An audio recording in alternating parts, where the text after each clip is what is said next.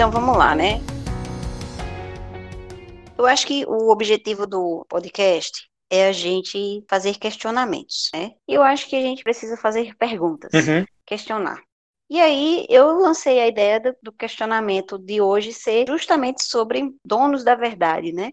São as pessoas que não não questionam, não se questionam, não questionam, é, principalmente não se questionam. Então elas acham uma coisa, elas ou elas têm muita certeza daquela coisa e muitas vezes elas não param nem mesmo para ver o que outra pessoa está dizendo, elas é, ou escutam ou, ou leem o que outra pessoa diz e elas tentam desqualificar. E eu vejo muito isso no BIM. Né? Eu participo de alguns grupos de WhatsApp, às vezes eu me envolvo, às vezes não, mas eu tenho visto que muita gente está muito mais disposta a, a, dizer o que sabe e o que fez e o que conseguiu fazer e, e seus suas vitórias e impor uma verdade que, do método que utilizam, né, ou dos métodos que utilizam, e quando são questionadas, elas parece que assim, parece que, que é uma provocação, quando na verdade não é, é um questionamento natural. Seria fazem, a verdade absoluta. E aí né? elas começam a, a, impor a sua opinião, não, mas é assim. É, elas têm uma dificuldade muito grande de serem questionadas e de bater em cima daquele, enfim, não posso também estar enganada, né? Isso pode estar restrito a essa bolha do referido, grupos de WhatsApp, por exemplo. É, eu vejo também da mesma forma, não só em grupo do WhatsApp, mas em rede social, às vezes em alguns encontros presenciais, existe muito essa disputa de quem está dizendo a verdade. Mas eu acho que o grande problema não é só querer ser o dono da verdade. Eu acho que o pior disso tudo é que a gente está cada vez mais caminhando para uma sociedade, e isso eu estou falando de arquitetura e engenharia, especialmente os profissionais da área de construção civil, que também envolvem tecnólogos, técnicos e outros, a gente está caminhando para uma situação que a gente não questiona mais as coisas, a gente vai aceitando aquilo ali como verdades, é, ah, porque aquela pessoa falou porque tem muitos seguidores, e aí você vai acompanhando como se fosse manada. E uma das coisas que é super importante para arquitetos, engenheiros e demais profissionais da área de construção é ter o senso crítico. Porque se você está entrando numa obra, está fiscalizando uma obra, está fazendo um orçamento, está fazendo um projeto e etc., você tem que ter o senso crítico. E o mundo do BIM precisa ter isso acima de tudo, porque é uma, é uma coisa nova, é uma ciência que está em formação. Então, não adianta ser também o dono da verdade, é uma coisa que está sendo construída e a nossa profissão dentro da área de construção civil tem isso como uma característica é, é, nuclear, assim, o profissional tem que ter essa, essa característica para realmente ser um bom profissional dentro É. do mercado. Sim. Sim, com- com certeza.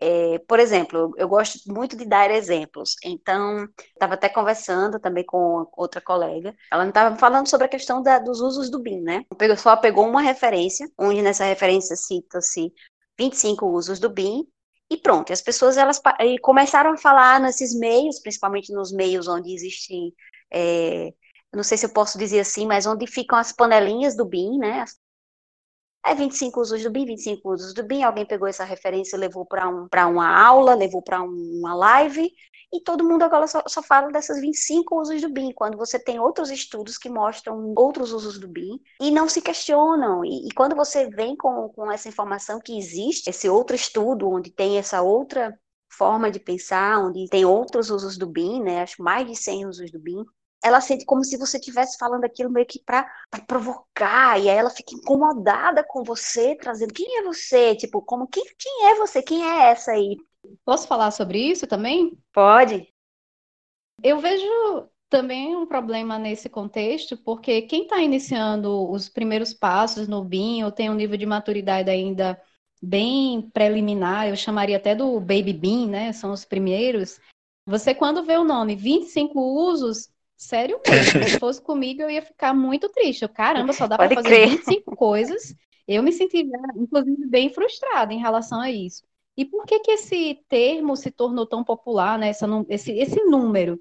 É, existe, aí eu vou bater aqui meu lado de professora, tá, gente? É, existe um, um- um material que é da Universidade da Pensilvânia, nos Estados Unidos, que é um livro de plano de execução em BIM.